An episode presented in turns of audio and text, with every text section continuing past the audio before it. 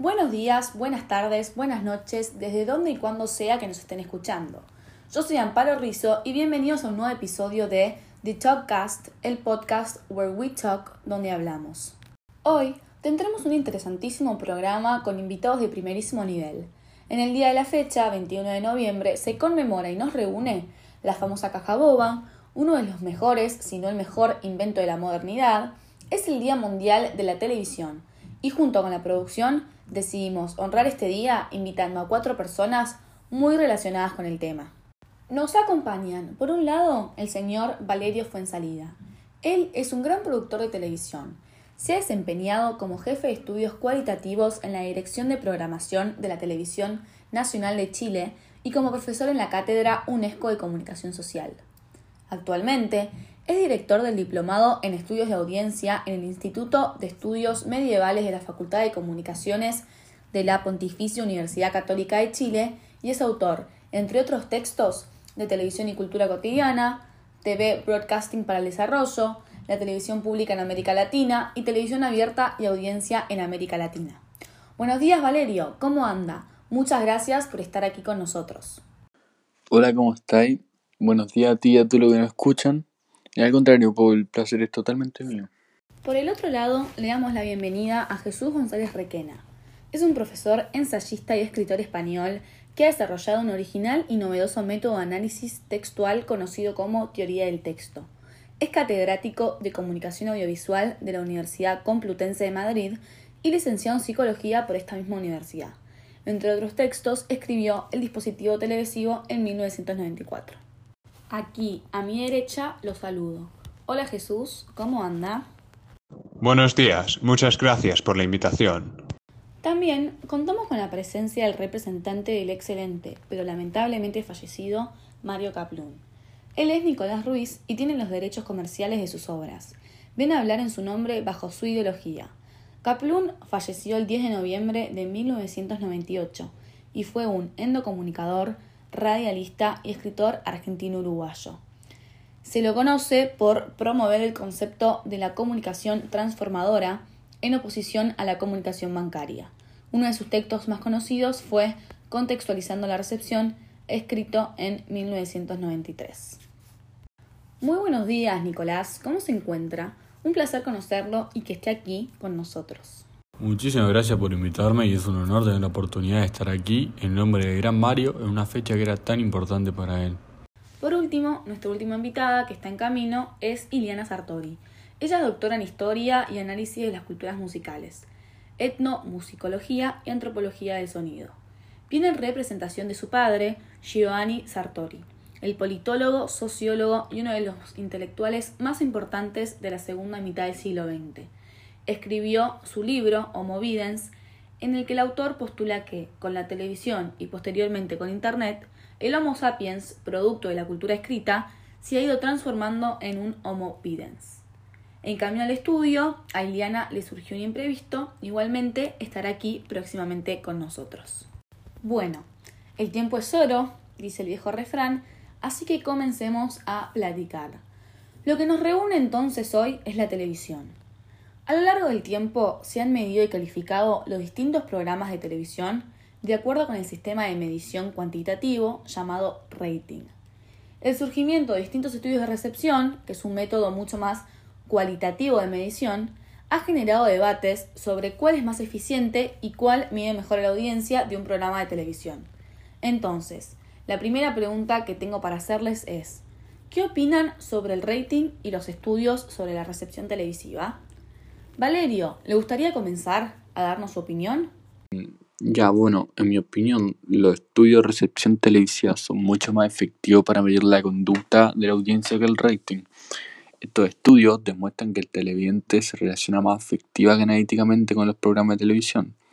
La explicación de esta relación sustantivamente emocional es el lenguaje audiovisual en concreto, que este dinámico, afectivo, asociativo, sintético y holístico que tiene la TV a diferencia del lenguaje verbal, que es abstracto, es racional, analítico y lineal. A diferencia del lenguaje verbal, el lenguaje televisivo se objetiva más adecuadamente en la ficción narrativa y en el espectáculo lúdico. como el lenguaje polisémico y amoroso afecta más a la fantasía y a la afectividad que a la racionalidad humana. Entonces, esta relación más emocional con la TV nos permite extraer dos consecuencias. Primero, que es irreal pedirle a la TV la eficiencia analítica y ordenada eh, del lenguaje articulado. Y segundo, hacer una crítica a la televisión racionalista que, únicamente valora los géneros televisivos analíticos concientizadores, como la información, los documentos, los debates sociales, la teleescuela, etc. Disculpa, me fui de tema, pero básicamente el estudio de la recepción ayuda a precisar la influencia que la televisión puede realistamente desempeñar en programas pro desarrollo. Desde este punto de vista, su impacto potencial es mucho más actitudinal y motivador que el analítico conceptualizador. En cambio, el rating solo nos mide televisores encendidos, pero no nos dice nada acerca de la relación con la audiencia. Valoro su opinión. Muchísimas gracias. ¿Le parece que sigamos con usted, Requena? ¿Cómo no?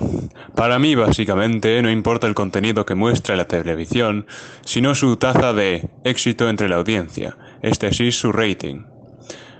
Los procedimientos de estudio de las audiencias no se preocupan por averiguar si los procesos comunicativos propuestos por los diversos programas han resultado eficaces, es decir, si los destinatarios han aceptado el contrato comunicativo propuesto por los programas y si han procesado la información que los mensajes comunicativos les ofrecían.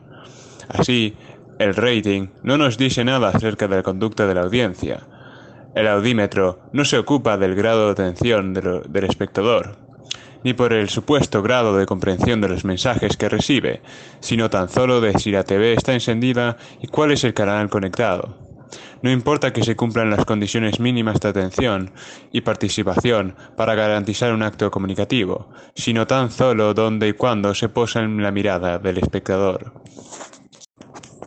Así entonces, el contrato del que participa el espectador en este dispositivo no es, pues, un contrato comunicativo, escópico, sino que es un contrato que no reclama necesariamente de una operación de descodificación, ni de lectura, aun cuando ésta puede producirse, sino de contacto visual, muchas veces sin sonido y sin procesamiento cognitivo.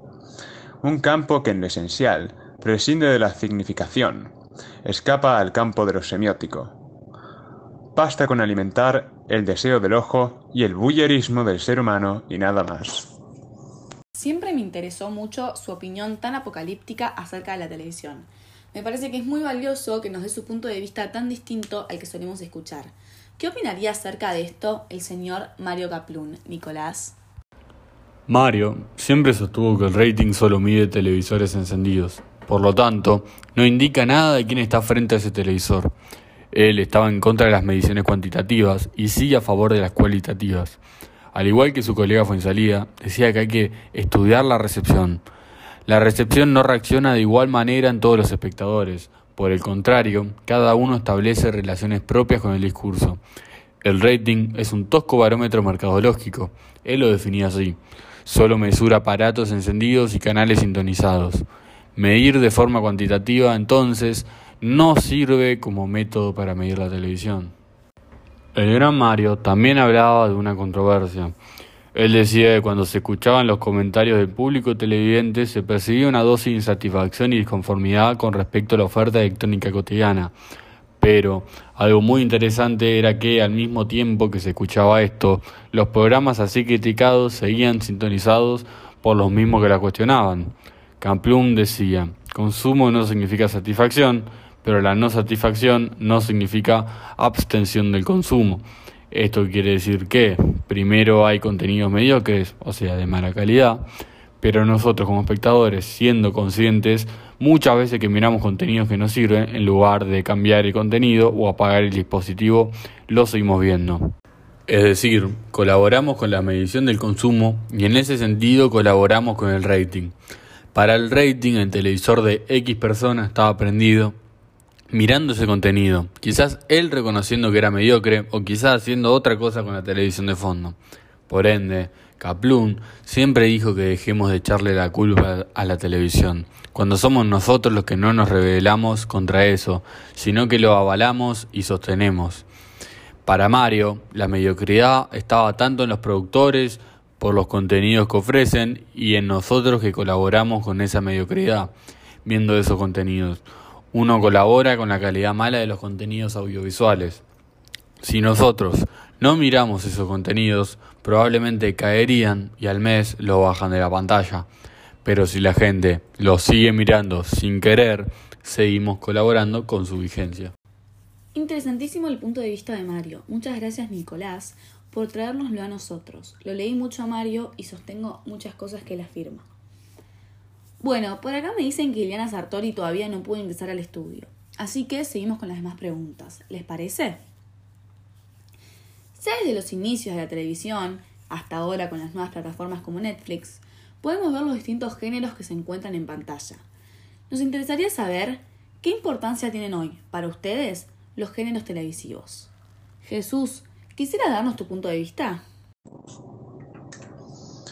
Claro, a mi parecer, se ha pensado poco del devenir de la industria cinematográfica de los últimos años y no se ha reparado en que ya solo existe un género televisivo, el porno terror. Es esta mixtura de porno terror que domina toda la pantalla. Las características de estos dos géneros son los que hoy pone la televisión en escena. Este cine pornográfico consiste en mostrarlo todo. Hoy no hay límites entre lo privado y lo público, porque parecería que todo es digno de mostrarse. Por ende, no hay ámbito de la privacidad. Este deseo de verlo todo, la obscenidad, es la imposibilidad de comprender nada, y como consecuencia la aniquilación del sujeto.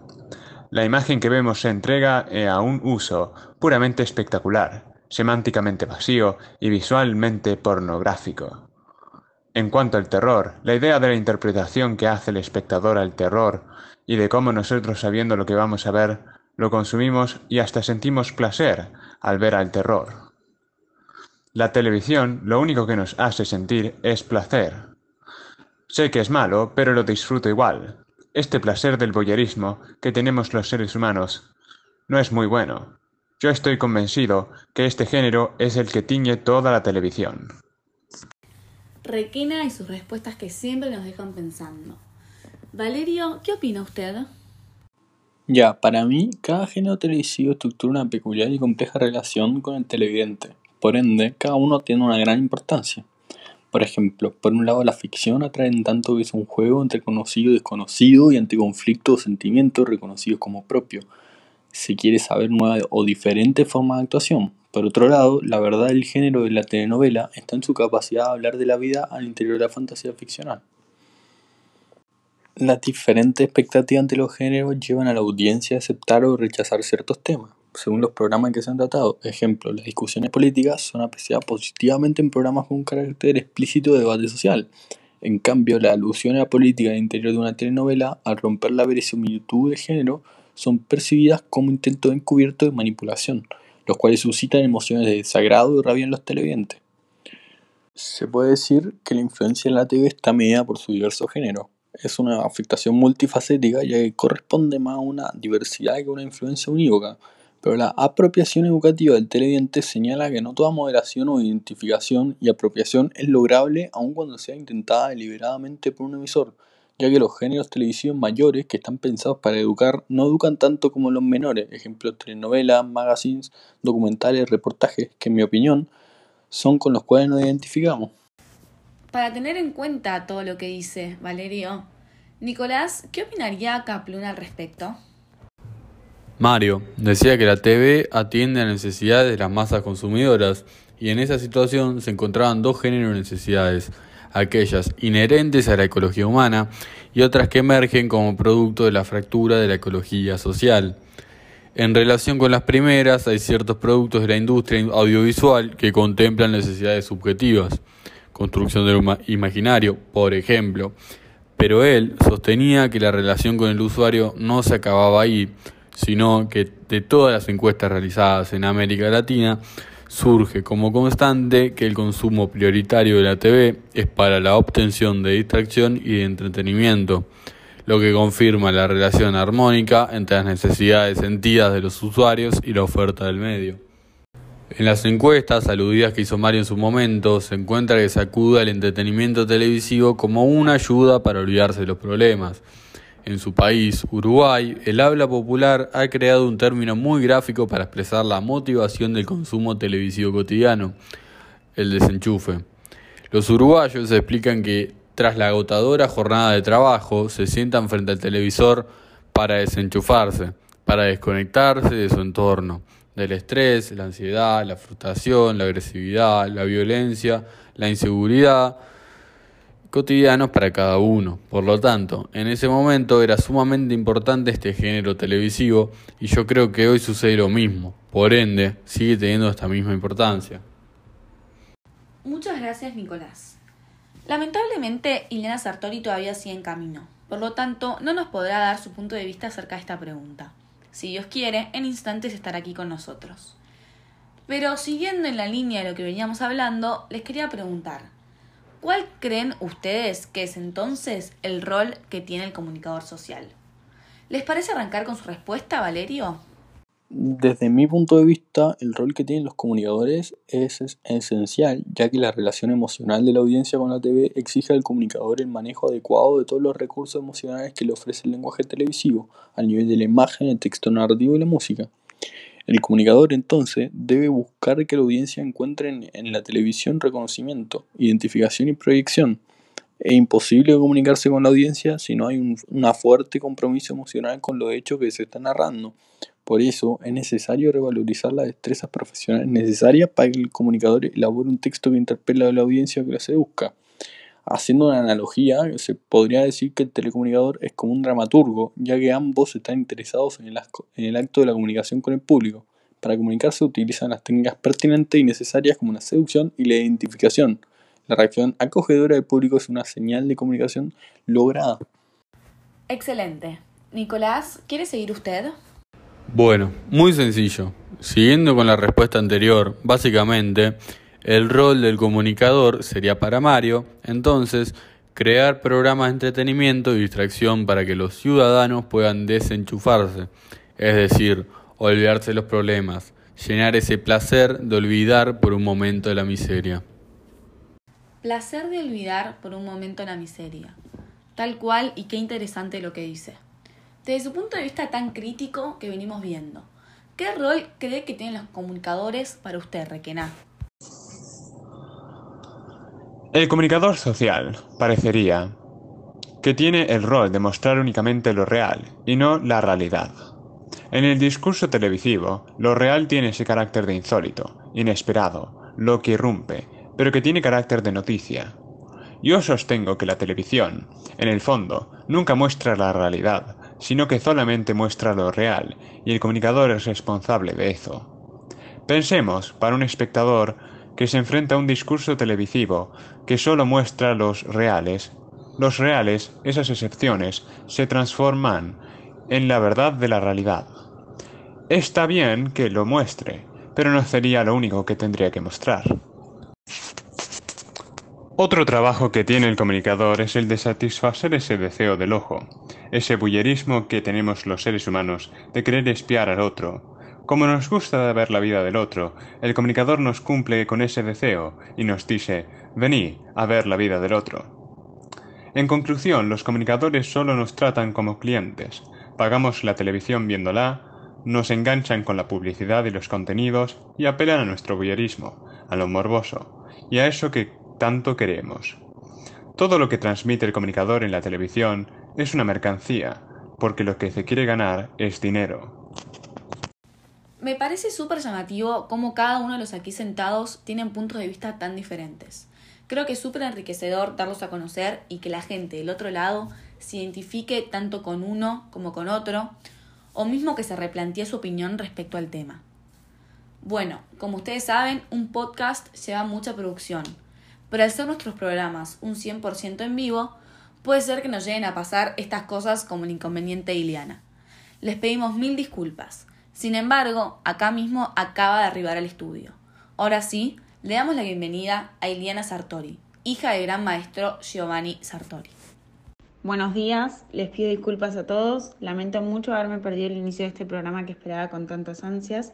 Tuve un inconveniente personal, pero aquí estoy para prevalecer la memoria de mi padre. No se preocupe, son cosas que pasan. Le cuento. Veníamos hablando con los invitados acerca del rating y con él los estudios de recepción, los géneros televisivos y el rol del comunicador social.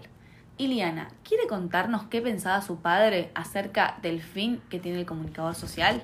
Mi padre siempre decía, incluso lo expresó en su libro Movidens, que el comunicador tiene el rol de hacer que la televisión sustituya a la babysitter. Es ella la primera en encender la televisión. Y por lo tanto, el niño empieza a ver programas para adultos a una edad muy temprana. Giovanni sostenía que la televisión habitúa al niño a la violencia. Por lo tanto, lo hace de adulto más violento. Un niño de menos de tres años no entiende lo que está viendo, por ende absorbe con más razón la violencia como un modelo excitante y tal vez triunfador de vida adulta. El comunicador hace que la televisión sea la primera escuela del niño y el menor es un animal simbólico que recibe su impronta educacional. En imágenes de un mundo centrado en el hecho de ver, igualmente, siempre dejó en claro que no podemos echarle la culpa únicamente al comunicador por esta situación, ya que la televisión beneficia y perjudica, es decir, ayuda y hace daño, no debe ser exaltada en bloque, pero tampoco puede ser condenada indiscriminadamente. Muchísimas gracias por sus palabras. Es muy valioso que esté aquí con nosotros y que nos comparta las ideas de su padre. Ahora, sí, para todos, me interesaría saber, ¿cuáles creen que son los hábitos de consumo televisivo que están en vigencia? Ya bueno, esta pregunta se puede responder fácilmente siendo los estudios de recepción. Según esto, la gente otorga a los programas una atención variable que puede ser concentrada en ocasiones, más auditiva que visual en otra o esporádica. La calidad de atención varía según los intereses y el quehacer de la audiencia. Los géneros televisivos y esos intereses de la audiencia difieren no solo por la edad y el sexo, sino también por sus motivaciones socioculturales. A los magazines, telenovelas y filmes de la mañana a menudo se le otorga una atención constante más auditiva que visual. Los magazines de mediodía se adecuan a las condiciones de recepción, en particular de muchas mujeres que han concluido algunos quehaceres y muchas dueñas de casa que se concentran en la cocina le agrada prestar atención a programas como de humor, canciones y concursos, que con la permanente interpretación del animador crean un sentimiento de compañía grata mientras se efectúan los quehaceres. El carácter ligero de muchos segmentos permite oír o atender mientras se realizan otras actividades Junto a esto, los televidentes aprecian módulos con recetas de cocina, información de moda, belleza, libros de salud e higiene, información de consumidor, entrevistas a personas destacadas, psicología, entre otros temas. En género como el gran reportaje, donde se conocen los graves y dramáticos problemas sociales que afectan a la vida propia, la audiencia adquiere un valor educativo ya que siente que ayuda a enfrentar esta cruel realidad. Por ende, se pasa a prestar una atención concentrada tras las tensiones y el cansancio del trabajo diario fuera del hogar, la expectativa de la audiencia no son abrumarse con más problemas o concentrarse con pseudo conceptos, sino relajarse con ficciones en, la escuela, en las cuales este presente la vida con su ingrediente de drama, de humor, de profundidad. Las ficciones transmitidas de noche suscitan expectativas de una narrativa más elaborada, que amerita atención más dedicada. En conclusión, la gente ocasionalmente y solo ante fuertes motivaciones personales decide le dedica a los programas de TV la atención y concentración constante que demanda el aprendizaje formal. Termino aquí que creo que ya aburrí demasiado con mi extensa respuesta. Le paso la voz a mi colega Requena. ¿Cómo no? Me gusta que vayan entrando en confianza y pasándose ustedes la posta. Siguiendo mi línea crítica acerca de la televisión, yo pienso que los espectadores Vemos la televisión para satisfacer ese, ese deseo del ojo, inquietudes, y por lo tanto la televisión busca esa relación con la audiencia para captarlo. Tenemos una fascinación para espiar al otro, sentimos placer haciéndolo, y la televisión nos da eso. Además, en el fondo, lo que termina de hacer un espectador en el día es un discurso fragmentado, es decir, un pedacito de cada cosa que consumió en el día, esto es una decodificación aberrante, diría el gran Humberto Eco. Cuando nos enfrentamos a este discurso tan fragmentado, lo que nos queda es un collage, una mezcla, donde no sé dónde vi tal contenido, es decir, pierdo el referente de quien me lo dijo. Esto no es menor, porque estamos hablando de un espectador que consume y paga contenidos. Lamentablemente, ya ni conocemos quién nos habla. ¿Qué le parece si sigue usted en nombre de Mario Caplú, Nicolás? Para responder esta pregunta utilizaré tres métodos de ver televisión, explicados por Mario en su texto Contextualización de la recepción, que fueron desarrollados por un autor francés llamado François Marie. El primer modo de uso de la televisión es llamado telepasión. Estos son los programas realmente elegidos, gustados y gozados por el televidente y con los que él establece una relación personal que nos instaura como cita obligada. La audiencia disfruta con ello y de sus códigos culturales. Aquí es donde se encuentra la apropiación educativa, concepto que desarrolla su colega Fuensalida. Esa capacidad que tiene el espectador de extraer contenidos del audiovisual para llevarlo a su vida cotidiana. El segundo modo de uso es denominado telón de fondo y es cuando el aparato, en este caso la TV, permanece encendido sin que en verdad se le preste atención. Este emite imágenes y sonidos mientras el usuario se dedica a otras tareas cotidianas y se limita a echarle un vistazo distraído. Nos habla de la incapacidad del hombre de poder estar a solas consigo mismo. Por ejemplo, prender la TV mientras está comiendo. En estos casos decodifico la noticia no solo que a medias por no estar mirando, sino que además puede traer como consecuencia no entender el contexto. No veo cómo se está ilustrando la noticia. Tener la TV como telón de fondo tiene esa limitación. limitación.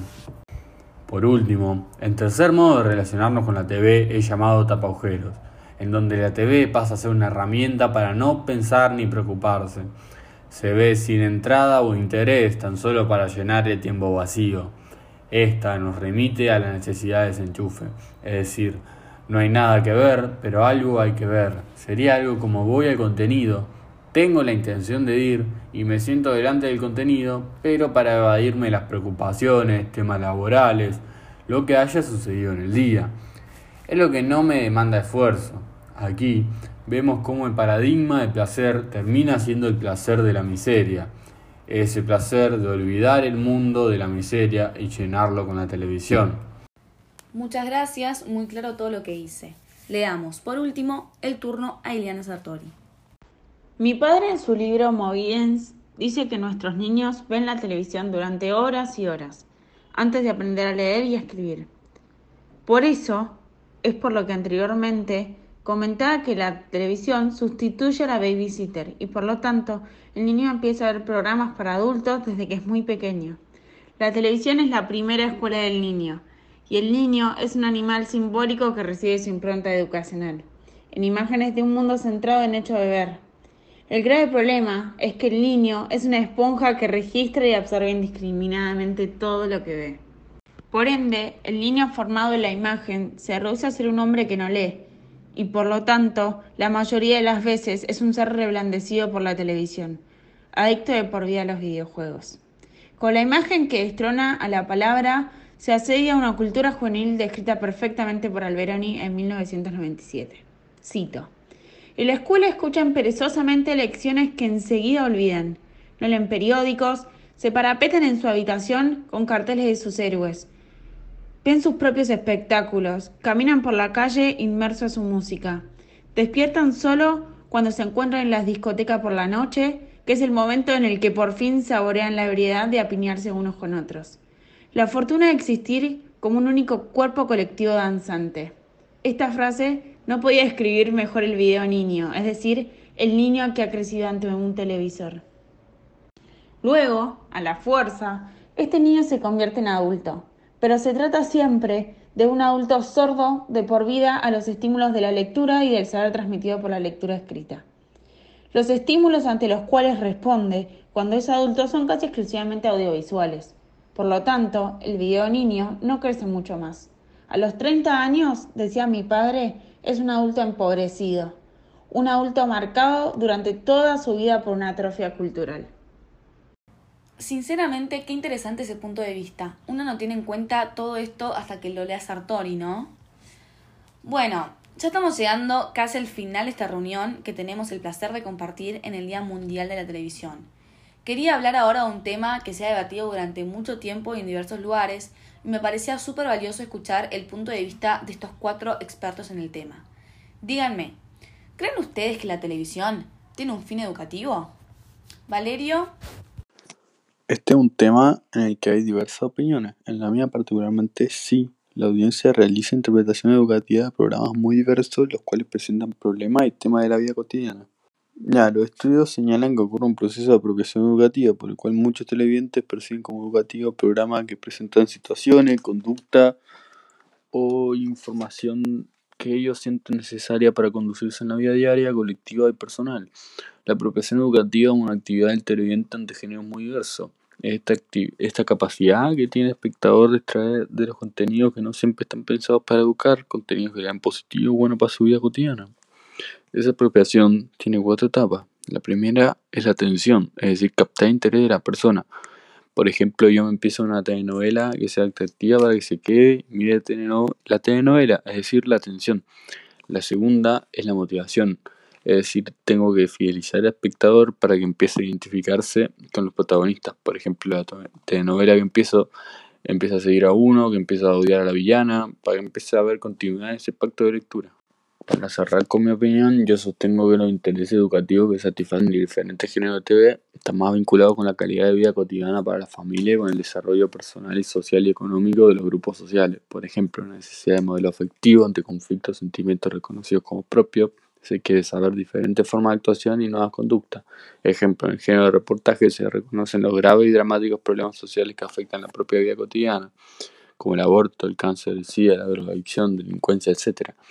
Entonces adquiere un valor cultural y educativo, pues capacita para enfrentar esa cruda realidad. El fin educativo que tiene la televisión con programas pensados para ello se suplanta con la mayor educación que brindan los programas vinculados con la vida cotidiana de la audiencia. Muchas gracias. Ahora me gustaría escuchar la visión de Jesús Requena, seguramente muy diferente a la que acabamos de escuchar por parte de Fuensalida. Así es. Yo difiero mucho de, con mi colega Valerio. Para mí la televisión no tiene ningún tipo de fin educativo, ya que, como dije antes, en el discurso televisivo nunca se muestra la realidad, sino que solamente se muestra lo real, y lo real pasa a tener este carácter de noticia. La televisión, a mi punto de vista, es una sucesión de reales y no de la realidad. Podríamos, siguiendo este criterio, decir que en la televisión lo extraño se vuelve cotidiano. Al verlo tanto lo normalizamos, y lo cotidiano parece volverse extraño. Añoramos la buena noticia o la que está contada sin violencia. A la televisión no le interesa educar, solo, solo le interesa ganar dinero. Todo lo que se transmite es una mercancía, porque lo que se quiere en el fondo es ganar plata. Hoy la televisión nos transmite todo lo contrario a educación constantemente transmite disvalores para la sociedad. Las programaciones radiofónicas o televisivas se vacían de, de, ideología. Todo se convierte y es reducido a espectáculo. No se muestran valores como el sacrificio, el esfuerzo, el ser ciudadano y por lo tanto no se educa. Reitero, la televisión tiene el fin que en el fondo nosotros la miremos para satisfacer ese deseo del ojo, inquietudes y así cumplir con nuestro boyerismo, esa fascinación por espiar al otro. Tiene el fin de llenar y que sintamos ese placer cuando espiamos al otro. Nos gusta ver la vida del otro y la televisión se nos presenta como un espejo, de venir a ver la vida del otro. Solo nos tratan como clientes, pagamos la televisión viéndola, nos enganchan con la publicidad y contenidos y apelan a nuestro bullerismo, a lo morboso, a eso que tanto queremos. Por eso, vuelvo con el tema de la pornografía terror, esa obscenidad de tener el deseo de verlo todo, que es, a su vez, la imposibilidad de comprender nada y así aniquilar al sujeto. Qué apocalíptico es usted, Jesús. La verdad, pocas miradas tan críticas y a su vez valiosas como la que tiene. Iliana, ¿qué opinaría su padre? Mi padre coincidiría un poco con su colega Requena, en el sentido de que la televisión no tiene un fin educativo, ya que los seres humanos nos relacionamos afectivamente con la televisión. No vamos intelectualmente al discurso televisivo como si pudiésemos hacer frente a una novela. Llegamos al discurso audiovisual de un modo mucho más empático y no racional. De esta forma es como nos atrofiamos culturalmente. Hoy en día, el niño va perdiendo esa capacidad de comprensión que solo lo da la lectura, porque el audiovisual no requiere ningún tipo de esfuerzo por parte del espectador. Cada vez más ejercitamos menos la imaginación, la capacidad de lectura y la comprensión. Coincide con Requena en esto de que la televisión se apela al deseo, al boyerismo y no aprender, como su Jesús dice, que la posibilidad de verlo todo es la de no entender nada. Para él es similar. Él sostenía que eso de verlo todo no te permite la abstracción o alguna capacidad de entendimiento. Por ende, la televisión se convierte en esta paideía que atrofia y lo que más perdemos es la abstracción, es decir, el construir conceptos, una idea. El lenguaje perceptivo de la imagen es claramente más pobre porque tiene menos palabras y así tenemos cada vez menos riqueza en la abstracción. El niño que aprende con la televisión se convierte en este video niño, el niño que ha crecido ante un televisor, que le produce una atrofia cultural, se convierte en un adulto ciego de la cultura, es decir, la poca capacidad de abstracción y como consecuencia pasa a ser de un homo sapiens a un homo videns, un hombre que se entretiene sin esfuerzo. Se lo agradezco. Para cerrar, escuchamos la respuesta de Nicolás Ruiz. En nombre de Kaplum, la apropiación educativa se encuentra en uno de los tres modos de ver televisión que expliqué en la pregunta anterior. Como decía, el primer modo de uso, llamado telepasión, donde se ven los programas realmente elegidos, gustados y gozados por el televidente, es donde se encuentra la apropiación educativa. La apropiación educativa, decía salida era esa capacidad que tenía el espectador de extraer de los contenidos que no siempre están pensados para educar, contenidos que le dan positivos, buenos para su vida cotidiana. Por lo tanto, solo se va a dar en la telepasión, en el telón de fondo y tapajueros, no porque primero no hay intención de fidelidad, no hay intención de involucramiento, no hay intención de identificación y de rebote podría darse alguna incorporación de algo de la vida cotidiana. ¿Está bien? ¿Está bien, Bebu? Muy atractivo lo que nos dice usted, Nicolás. Bueno, finalmente llegamos al final de esta charla. Antes de despedirse, quisiera hacerles una última pregunta como para que cada uno concluya con su punto de vista. Antes que nada, les quería agradecer a los cuatro por estar aquí en esta fecha tan especial y por compartir con nosotros y con toda la gente que nos escucha del otro lado su interesantísima visión acerca de este tema que es tan debatido por la sociedad. Ahora sí, mi pregunta final entonces es, ¿cómo definirían hoy a la televisión? Requena, ¿le gustaría empezar por darnos su definición? A lo largo del tiempo fui cambiando de definición pero hace un tiempo ya elegí una que me parece la que más plasma mi punto de vista acerca de ella. Para mí la televisión es publicidad interrumpida por programas, en el que solo interesa ganar dinero y por ende todo lo que se transmite es una mercancía. La televisión no nos muestra la realidad y no demuestran los valores, como el sacrificio, el esfuerzo y el ser ciudadano, sino que constantemente se transmiten disvalores, Solo le importa el aquí y el ahora. No hay sin ningún tipo de proyecto. Muchísimas gracias. Me encantaría ahora saber cómo definiría Mario Kaplun a la televisión. Mario cuenta en uno de sus libros que de labios de una anónima trabajadora uruguaya le llegó la mejor definición que podía haber escuchado hasta ese momento de la televisión comercial de su país el endiosamiento de la mediocridad. Él la explica como un lugar donde hay contenidos mediocres, es decir, de mala calidad, pero que sin embargo seguimos consumiendo, por ende endoseándolas. Gran parte de sus emisiones se sumergen en una misma cuota de chatura, de ausencia de creatividad, de falta de imaginación y de talento, pero así todo seguimos consumiéndolos. Valerio. En mi opinión, seguramente muy diferente a la de los demás, la televisión es un importante canal de difusión cultural que trata de difundir masivamente, otorgar visibilidad, legitimar, valorar, emocionar, sensibilizar, interesar, motivar y aprestar. Los programas televisivos para el desarrollo tienen la capacidad de potenciar el factor humano y energizar a los grupos sociales para que asuman su propio protagonismo en el desarrollo. Qué locura ver cómo cada uno define la televisión de una manera tan distinta, siguiendo la misma línea que vinieron sosteniendo a lo largo de esta mañana. Por último, y ya para cerrar, le paso la palabra a Eliana. Hablando por mi padre, la televisión introduce el cambio de informarse viendo. Traslada la comunicación del contexto de la palabra al contexto de la imagen. Por lo tanto, la televisión invierte la evolución de lo sensible en inteligible y lo convierte en un regreso al puro y al simple acto de ver. Produce imágenes y anula conceptos, por lo que atrofia nuestra capacidad de abstracción y de entender. La televisión no es solo un instrumento de comunicación, es también a la vez paidía, un instrumento antropogenético, un medium que genera un nuevo antropos, un nuevo tipo de ser humano. La televisión beneficia y perjudica, ayuda y hace daño.